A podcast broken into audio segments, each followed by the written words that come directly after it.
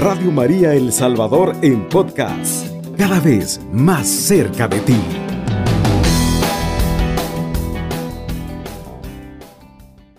Este es un tema que no tiene solamente aplicación en el ámbito de la familia, es un tema que tiene aplicación en cualquier contexto de las realidades humanas.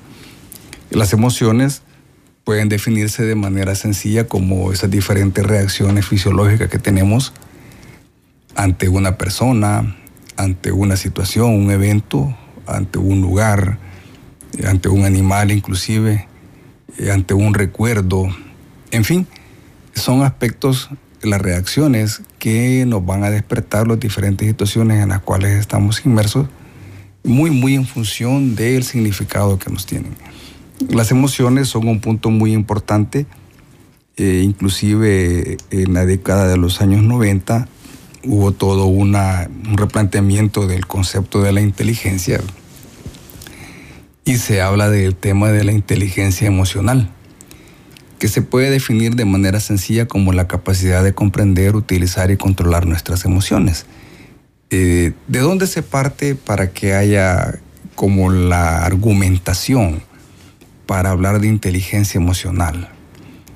Se parte del hecho de que mucha gente llegó en diferentes etapas de la historia a los niveles últimos, a los niveles máximos, al culmen de su desarrollo intelectual y alcanzaron probablemente todos los beneficios que se pueden alcanzar por esa vía, en desarrollo académico, en fin. Pero cuando se han revisado sus vidas se ha encontrado que sus particularidades han estado lejos de, de alcanzar la felicidad sabemos que la felicidad es un constructo, es particular en cada quien. Lo que es la felicidad de una persona probablemente no es para otra. Pero es una obligación que todos tenemos con nosotros mismos. Y los cristianos y las cristianas particularmente sabemos de que nuestra felicidad debe estar orientada en función de los mandamientos del Señor, no, no el concepto relativista, el concepto que las corrientes del mundo nos pueden estar planteando y ofreciendo como lo que ellos interpretan como felicidad. Eh, nos va a interesar mucho a nosotros en este caso saber que nuestro Señor Jesucristo, pues el Señor es nuestro referente, pues ya todos lo sabemos, fue Él el que dio la vida por nosotros. Y como lo va a decir la Sagrada Escritura, fue igual a nosotros en todo menos en el pecado. Por ende, no dejó él de, ser este, vivir las emociones que, tenemos nosotros también. No dejó de, tener eso. Eh, tenemos diferentes textos. Por ejemplo, el texto en el cual se habla de, de cuando él se dio cuenta de que Lázaro, su amigo personal, había muerto. Y él lloraba. Y los judíos, los que presenciaron esa reacción del Señor, dicen, este, miren cómo lo amaba. Es decir, ahí tenemos el amor, ¿verdad? Que está de más decirlo, pues es, la gran, el gran sentimiento, la gran emoción del Señor, el amor por nosotros y su entrega en la cruz y todo el padecimiento de la, de la pasión. Igual también tenemos otros textos, por ejemplo, cuando dice que sintió compasión por las personas a ver aquel gentío, dice que estaban decaídos y desanimados como ovejas sin pastor. Ahí tenemos otra emoción, la compasión. El hecho de que a él no le era indiferente ver a las multitudes como que eran este, seres que se mueven casi de manera instintiva, de manera automática, sin nadie que les marque un rumbo, sin nadie que les oriente, les diga, mire, por acá es su vida sigamos estas directrices, que por acá podemos encontrar un rumbo. Sintió compasión ante eso, esa es otra emoción. Al, Señor eso no, no, le, no le fue indiferente.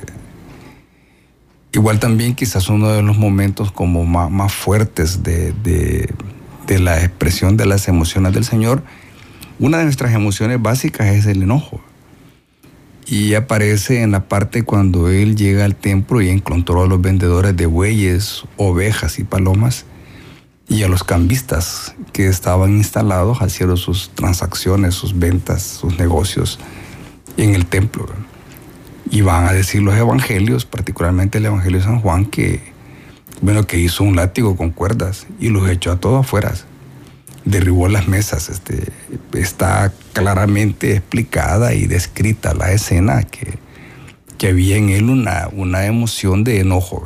Ya sabemos todo el trasfondo teológico, pues lo que significaba para él la ofensa al templo. En este caso, por el tema que estamos abordando nos interesa el hecho de que nuestro Señor experimentaba también la emoción del enojo. Le enojaba todo aquello que flagrantemente o visiblemente se alejaba de la propuesta del reino de Dios. Él reaccionaba de esa forma, de todo aquello que era una clara oposición, un claro antirreino, o que podríamos decir que en algún momento se convertía como un signo del mal, de presencia del mal que se convierte en oposición a, lo que es la presencia del reino de Dios. Decíamos, este, un momento de, una fuerte emoción del Señor es toda la parte previa al inicio de toda la pasión, cuando después de la Santa Cena, cuando la oración de Getsemaní, que todos conocemos ese párrafo, dice, tomó consigo a, Pedro y a los hijos de Zebedeo y comenzó a sentir tristeza y angustia. Los otros evangelios lo van a, algunos lo van a describir con mayor nivel de detalle, que lloró y las lágrimas se convertían en sangre, en fin. Es decir, ahí está en la plenitud de su humanidad, tristeza y angustia, parte de las emociones que los seres humanos tenemos. Por lo tanto, es un tema que debe interesarnos, porque las emociones son fundamentales y precisamente la conducción, la conducción, perdón, y el adecuado manejo de las mismas, que es el tema que estamos discutiendo, va a influir mucho en cuáles sean vivencialmente hablando los resultados que vayamos teniendo en nuestras vidas. Es algo que, reitero una vez más, nos involucra, nos incumbe a todos, el tema de manejo de las emociones. Luego de ver y discutir un poco y ejemplificar de qué manera pues nuestro Señor experimentó, vivió las emociones, este, tal como lo hacemos nosotros, podemos hablar de algunas de las em, emociones como más elementales y, cómo se entienden estas. Psicológicamente hablando, la emoción de mayor importancia y, y más sana es la alegría. Puede definirse como la sensación de bienestar y gozo como resultado de un acontecimiento positivo. La alegría es como, repito, la, la emoción más sana, más edificante, que tanto a nivel biológico como a nivel mental y al igual nivel espiritual nos hace bien, nos cae muy bien. Este, hay muchas ventajas, este, por ejemplo, al experimentar la risa. Dicen algunos teóricos que cuando uno sonríe, son de los únicos, de los pocos momentos que uno realmente está viviendo el presente. Porque cuando uno ríe, sobre todo cuando uno ríe intensamente, no está ni recordando cosas del pasado que a veces pueden ser no muy agradables, ni tampoco está pensando en el futuro.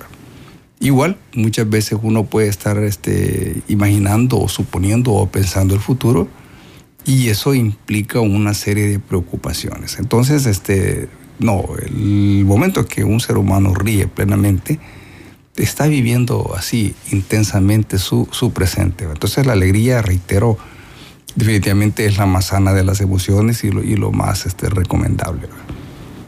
Otra de las emociones importantes es el miedo. Podemos definirla de manera sencilla como esa sensación de desconfianza que hace creer a la persona que va a sucederle algo negativo. Ese algo negativo puede ser este, una probabilidad real o puede ser una probabilidad imaginaria de parte de la persona, pues a lo mejor es este, basada en suposiciones de, que no tienen argumento, temores sin fundamento, a lo mejor son cosas que, que nunca van a suceder, que solo tienen explicación en cuanto a la manera que la persona vive, experimenta su existencia, pero que a lo mejor este, no, no tienen razón de ser. Vean sabemos pues que el miedo es, una de las emociones que termina como deteniendo en mayor medida la evolución de nuestras vidas. Este, inclusive el miedo es una de las emociones y es que no es la emoción que muchas veces detiene en mayor medida nuestro trabajo pastoral, nuestra vivencia de la fe, nuestro aporte pequeño o grande, nuestro aporte a la construcción del proyecto del reino de Dios. Si nos damos cuenta, en, muchos párrafos de la Biblia, eh, Dios emite la frase, ¿verdad? No teman. En las apariciones del Señor después de la muerte y la resurrección, es la frase, ¿verdad? No teman. Y muchos de las personas que son llamados en los textos a lo largo de la Biblia va a aparecer que experimentan temor. Normal, ¿verdad? Pero estamos todos llamados pues a superarlo. Entonces el miedo podemos definirlo de esa forma, como esa sensación de desconfianza que impulsa a creer que va a suceder algo negativo, algo negativo que, reiterando, la probabilidad de que eso suceda pueda ser real o en muchos casos solamente es imaginaria, ¿va? solamente es generada por la forma, la perspectiva que la persona tiene de la vida, cómo la persona experimenta su vida. Otra de las emociones fundamentalmente humanas es la tristeza, entendida como una sensación de dolor anímico, producido por un, un suceso desfavorable, y esto se pone de manifiesto en actitudes de pesimismo o insatisfacción. Entonces, eh, la tristeza pues es una sensación que, una emoción, perdón, que es inevitable. Eh, habrá momentos en la vida en la cual no se puede evitar, no se puede evadir e incurrir en la emoción de la tristeza. Y ahora quedará pues a la madurez, a la búsqueda de cada uno, el hecho de ver cómo maneja eso, Cómo, maneja la tristeza, ver cómo irla superando, pues este, a nosotros los cristianos la iglesia nos pone todos los, las vías, los caminos, ¿verdad? Y nos pone todas las formas, este, la tristeza para la, iglesia para ir manejando debidamente la tristeza para que al final no se convierta en algo que termine perjudicando nuestra salud. hermanos, regresamos en un momento. Gracias. A Jesús con María, 107.3 FM, Radio María El Salvador. Continuamos con este tema que estamos discutiendo sobre la importancia del adecuado manejo de las emociones. Estábamos comentando y definiendo de manera sencilla algunas de las emociones básicas que experimentamos como seres humanos. Habíamos hablado de la alegría, del enojo, de la herida, del miedo, de la tristeza. Veamos qué es el enojo. Es un estado de desagrado que se experimenta cuando algo está contrario a nuestras cosas, cuando algo percibimos que atropella nuestros intereses o algo es adverso, es contrario a lo que nosotros queremos o esperamos. La actitud del enojo, la emoción del enojo es importante en la vida y no se puede evitar en algunas ocasiones. Ya hablábamos del texto bíblico en el cual el Señor experimentó el enojo ante la presencia de las personas que hacían cosas para las cuales no es el templo. Estaban vendiendo ovejas, bueyes y los cambistas estaban en el templo. Y eso hizo que él reaccionara con actitud de enojo y los desalojara pues con látigo que hizo. Conocemos ese, ese, ese, ese párrafo bíblico todos. Definitivamente en muchas ocasiones va a ser eh, indispensable, inevitable experimentar esta emoción. Sin embargo, por salud mental, por salud biológica, por nuestro bienestar, estamos llamados a saber manejar el enojo, vamos a hablar más adelante de eso, que no sea una emoción que nos absorbe, que, que, termina pues gobernando nuestras diferentes acciones. Otra de las emociones que tenemos pues es el asco. Es una reacción generada por una profunda aversión hacia algo que se nos hace desagradable o repugnante, algo que no nos gusta, que nos desagrada, pues eso despierta esa, esa emoción del asco. Otra de las emociones que experimentamos los seres humanos es la sorpresa, la cual es una reacción causada por algo novedoso, imprevisto o casual, es decir, algo que no lo esperábamos, algo que sucede de manera repentina, súbita, no lo estábamos esperando y pues nos lleva a esa emoción de la sorpresa. Por supuesto, las sorpresas pueden ser agradables o desagradables, este, favorables o desfavorables. Este. Siempre volviendo al adecuado manejo de las emociones, el punto será cómo saber cómo adecuar, adecuar manejar este, lo que es el tema de las emociones. Bien, vamos ahora a tocar un punto importante. Eh, ¿De qué dependen las emociones de una persona? ¿Cuáles son los factores o cuáles son las situaciones de las cuales va a depender? Bueno, en primer lugar, de las características de personalidad. Eh, cada uno tenemos ese concepto propio, nuestra personalidad, la cual se puede definir de manera sencilla como esas particularidades, esas formas propias a nivel biológico, a nivel psicológico, a nivel social, vea. Todos aquellos aspectos que nos hacen diferentes y que nos distinguen de los demás. Eso podemos definirlo de manera sencilla como la personalidad. Entonces las emociones van a depender en primer punto de las características de personalidad cada quien tendrá por qué reaccionar de una u otra manera, por qué experimentar una u otra emoción ante diferentes situaciones. Igual también incluyen los antecedentes, lo que hemos vivido en nuestra historia particular, personal que nos antecede, las cosas que hemos experimentado. Dentro de esas cosas que hemos experimentado, lo que hemos aprendido el significado que le hemos dado a las diferentes experiencias que hemos vivido. En función de eso, así será eh, nuestras emociones ante las diferentes situaciones que vivimos. Hay personas, por ejemplo, que experimentan un temor tremendo, una fobia, que es un temor desmedido, que inclusive la persona pierde el control entre eso. Por ejemplo, al ver una serpiente. Otros no otros ven una serpiente y le llama la curiosidad, este, tal vez una serpiente que no está en su estado salvaje y que pueden accesar a ella, van y la tocan, o la cargan. Y otros solo de verla ya están en una terrible crisis.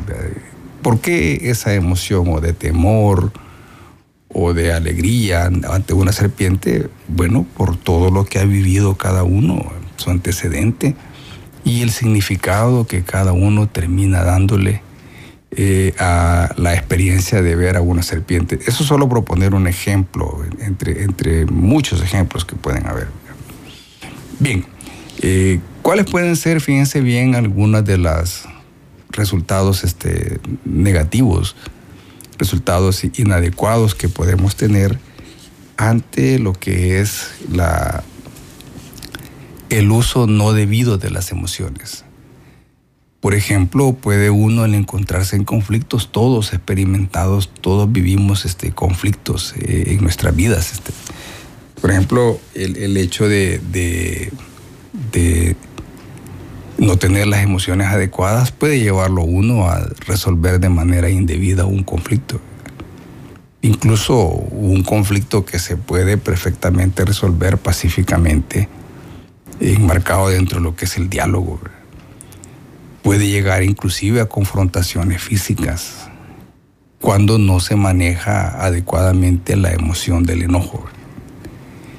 Puede haber también accidentes de diferentes tipos, este, personas que no manejan adecuadamente el enojo, eh, personas que no manejan adecuadamente la tristeza, en los ambientes laborales, este, una persona con un marcado estado de tristeza termina cayendo en fuertes niveles de distracción. Y eso puede ser causante de un accidente, de cualquier tipo, un accidente automovilístico, un accidente de trabajo. El hecho, por ejemplo, de no manejar adecuadamente dos, dos emociones como son el enojo, como es la tristeza, puede llevar a estados depresivos, lo cual puede afectar este, biológicamente a la persona. Su organismo eh, puede llevar a desarrollar las que conocemos como las enfermedades psicosomáticas, comúnmente denominadas como las enfermedades nerviosas. Este usted se deja llevar este, en gran medida por su enojo, eso al final le puede perjudicar notablemente su organismo. Usted se deja llevar por la tristeza y pasa a un nivel de depresivo, igual puede afectar también su organismo. De la misma manera, todo esto, el inadecuado manejo de las emociones, puede deteriorar lo que son este, las relaciones interpersonales. Este, cómo me relaciono con los demás, eh, cómo me llevo con los demás. Y muchas veces eso tiene consecuencias como aislamiento social.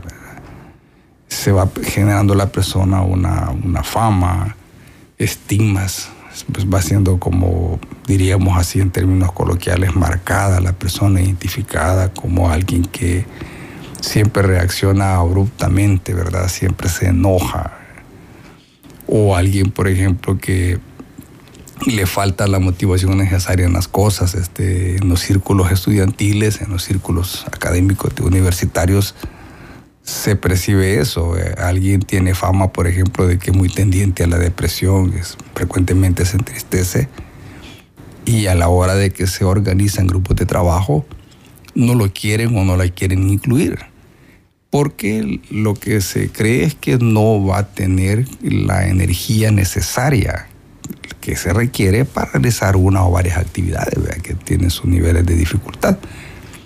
Entonces, eh, de esa forma las relaciones interpersonales se ven deterioradas por el inadecuado manejo de, las diferentes emociones. Bien, luego de haber comentado toda esta parte conceptual, de haber hablado un poco sobre la base bíblica, y cómo nuestro Señor experimenta las emociones, vamos a hablar algunas formas sugeribles de cómo se deben manejar debidamente las emociones. Esto es importante, hermanos y hermanas, saber hacer algunas aclaraciones, algunas consideraciones previas a entrar a esta parte de las formas sugeribles. Estas formas pueden funcionar o no en cada uno dependiendo, por ejemplo, de qué tanto uno ha usado esas maneras indebidas de manejar las emociones. Este, a veces puede ser muy fácil dejar de actuar así, en otras ocasiones probablemente no, ¿verdad? No, no va a ser como tan fácil. Bien, uno de los primeros pasos importantes que se recomienda es este, identificar uno sus emociones. Por ejemplo, tomar conciencia, ¿verdad? Y decir, este, bueno, la verdad es que en ciertas ocasiones yo me enojo, yo me enojo con frecuencia. Y entender las emociones y decir, este, ¿por qué razón es que en A o B situaciones yo tiendo a entristecerme? o por qué en A o B situaciones yo rechazo tal o cual cosa. O por qué en tales u otras emociones yo he experimentado un miedo inmenso y no he logrado manejarlo. Es decir, identificar y entender esas emociones que tenemos. Y buscar, pues, de la misma manera, eh, tratar de entender por uno mismo qué emociones provocan eso. Si son emociones este, ya muy sensibles y no se logra dar estos pasos uno solo, pues hay que buscar ayuda. Eh, un, siguiente elemento sería muy importante que va muy en la línea de la buena salud mental de uno y de mantener este, las buenas relaciones interpersonales y conceptos como trabajo en equipo, la vivencia en las comunidades, en nuestras comunidades cristianas, muy importante eso, es el término de la empatía. ¿verdad? implica entender a los demás, entender este, por qué alguien, por ejemplo, a veces en las comunidades hay gentes que es altamente sensible, con mucha facilidad se entristece y con mucha facilidad llora. Comprender, por ejemplo, que un hermano o una hermana, pues, este, tiene algún nivel de tiempo reciente de alguna pérdida importante, alguien falleció hoy con todo este tema tan terrible que vivimos de la pandemia hay mucha gente afectada a, ese, nivel. Ser empático, pues entender o por qué el señor o la señora fulana tal este, se enoja con frecuencia, o los niños o los jóvenes, porque se ríen mucho, su alegría está desmedida. En fin, eso nos ayuda a, a ese caminar que tenemos, que nos corresponde a todos como iglesia, pues todos sabemos que el hecho de la vivencia en comunidad, de la vivencia en comunidad este, no es algo inventado por alguno de los líderes de la iglesia, va es el modelo del Señor en la Biblia. Hermanos, continuamos en un instante. Gracias. A Jesús con María, 107.3 FM, Radio María El Salvador. Continuamos entonces, estábamos ya en la parte medular de este tema del manejo de las emociones. Estábamos hablando de algunas formas sugeribles para aprender a manejar mejor nuestras emociones. Hay algunas formas prácticas sencillas que las hemos conocido desde atrás en el tiempo, muchos. Por ejemplo, buscar la manera de relajarse, respirar hondo. Eh, dicen algunos la manera más sencilla va a contar hasta 10. No hay que contar hasta 10, hay que contar hasta donde uno logre encontrar el equilibrio, dejar de contar hasta donde se pueda. Practicar la escucha activa, es decir, aprender a escuchar con detenimiento a los demás, para que a uno le quede bien claro las cosas y eso te ayuda, por ejemplo, a ver cómo se pueden abordar las cosas o a lo mejor lo interpreto mal y ver cómo se puede este, evitar los enojos. Bien, algunas formas concretas y puntuales a través de las cuales uno puede, por ejemplo, estimular la alegría, ¿verdad? Importante subrayar el hecho de que los cristianos tenemos que alegrarnos de una manera sana. No nos corresponde alegrarnos con las estimulaciones, con las fantasías que el mundo presenta, eso no es parte de nosotros. Por ejemplo, una manera de alegrarnos es hacer ejercicio físico. Eso nos ayuda a quemar toxinas y nuestra vida puede llevar un ritmo más sano. Igual también eh, tratar de acercarnos, estar rodeados de personas que tienen una filosofía sana, alegre de la vida. En nuestra vida de iglesia, desde luego nos va a tocar tratar con personas que tienen crisis y son a los que nos toca unirlos a redil, ¿verdad? Personas con problemas, dificultades y todo eso, claro que sí. Pero eh, nos corresponde aprender a no dejar que estas maneras de ser eh, marquen nuestras vidas, que eso influya en nuestras vidas. Este. Y ya en lo que es la cercanía, nuestra familia, nuestra amistad, ahí nos corresponde tratar de llevarnos, de relacionarnos con gente que tiene un buen sentido de la vida, un buen sentido de alegría. Eh, hay que tratar la manera de valorar y vivir y disfrutar el presente de manera sana. No convertirnos, este Santo Padre va a decir que en parte de su doctrina el Santo Padre Francisco va a decir el hecho de que mucha gente vive angustiada porque vive pensando mucho en el futuro. No vive el presente porque vive pensando todo lo que va a pasar. Entonces, en ese sentido, este, valorar plenamente lo que se tiene en este momento, vivir este momento, ¿verdad? no absolutizándolo, hay que estar pensando en el futuro, lo que tiene que ser, pero disfrutar el momento sanamente, ¿verdad? Con los que nos aman, con los que amamos. De igual manera también este, aprender a hacer cosas nuevas, cosas útiles, formativas, por sencillas que puedan parecer. Esas cosas van a ayudar a que estemos alegres aprender a dejar de lado las críticas malsanas, eh, las cosas que alguien pueda decir de nosotros o de nosotras. Si sabemos que no son ciertas, hermanos, entonces hay que quitarle valor a eso. Pues no son así, Dios sabe que no son así. Entonces, ¿por qué tú te vas a desgastar en eso? Hacer una lista de las cosas sanas que te hacen feliz, reiterando siempre y cuando sean cosas que están dentro del plan de Dios. Hacer una lista de eso y tratar de hacer esas cosas, vivirlas cuando se pueda. Bien, algunas formas concretas de cómo controlar el enojo. Anteriormente estábamos hablando de cómo estimular la alegría. Algunas maneras concretas de cómo controlar el enojo. Hay una forma que tiene un, concepto así un poco curioso, muy, muy dentro de lo que es este, los términos de la psicología, que se llama reestructuración cognitiva.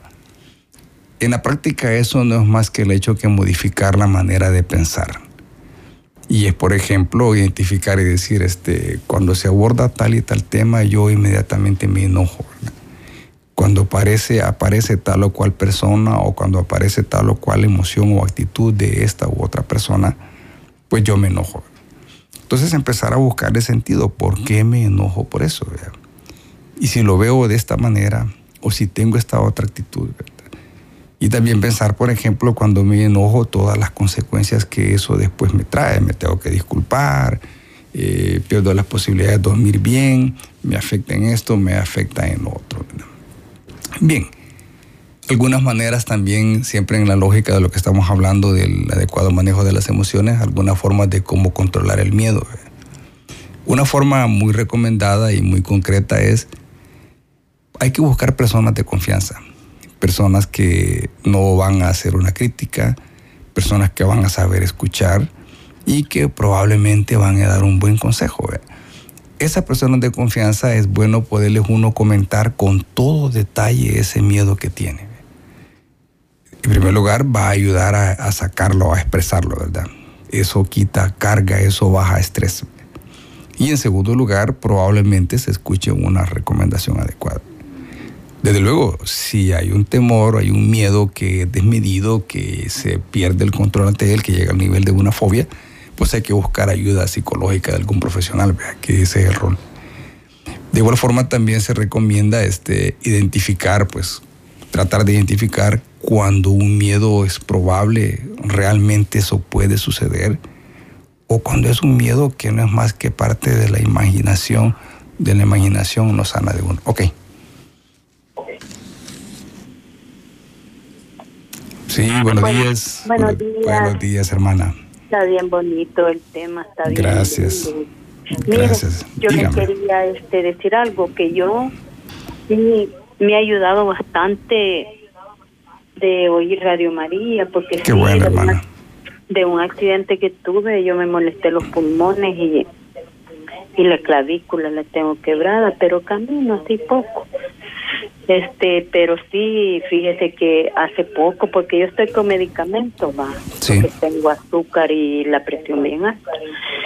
Estoy, estoy en control, este, pero fíjese de que cuando yo me quedo sola, como me tuve un desmayo ahí y, y estaban ellos y cuando yo me quedo sola, eso se me vi yendo, gracias a Dios, va Sí. pero me da aflicción del accidente cuando salimos, me aflijo y, y como le digo, pero ya se me está yendo eso, pero escuchando bu- buenas cosas, no es, no la Claro. gente que, ajá, pero sí, ya voy superando eso. Qué bueno, hermana. Qué Como bueno. todos se van a trabajar, me dejan sola, y entonces, este me da miedo, pero ya eso se me va yendo. Sí, solo eso nomás, Bueno, hermano, y, un, un y gusto. bendiciones. Amén, Sí. hermana, un gusto.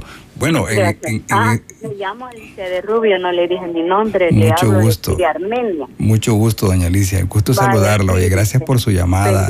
Amén, hermana. Amén, hermana. Gracias. Bueno, en ese caso que ella nos plantea, lo recomendable es eh, ir tomando conciencia de que aunque se quede sola, aunque salga en otras ocasiones, eso no quiere decir que se van a dar de nuevo las circunstancias para un accidente, ¿verdad? Y fue una experiencia seguramente impactante, pero el hecho de que otra vez se quede sola y salga de nuevo no implica de rigor que se van a repetir las circunstancias y que va a suceder de nuevo el accidente. Agradecemos a la hermana que nos llama y nos comparte la experiencia. Ok. Aló, Eh, buenos días. Estoy escuchándolo, lo escucho. Sí. Eh, hermano, buenos días. Buenos días, aló, dígame, sí. Sí, sí, hermano, qué hermoso programa el que están Muchas transmitiendo. gracias. Primero, agradecerle a Dios porque hay personas que sirven. Amén, hermana. Aparte de eso, quiero que me ayude, hermano. Dígame, ¿qué le de podemos que servir? A mí, hace el 4 de noviembre, vino una persona a pedirme trabajo. Él se dio cuenta que yo vivo sola. Me dijo que si le daba donde chapearle, la zona verde, y entonces andaba con una niña. Y bueno, la niña le pedía comida. Papá, tengo hambre.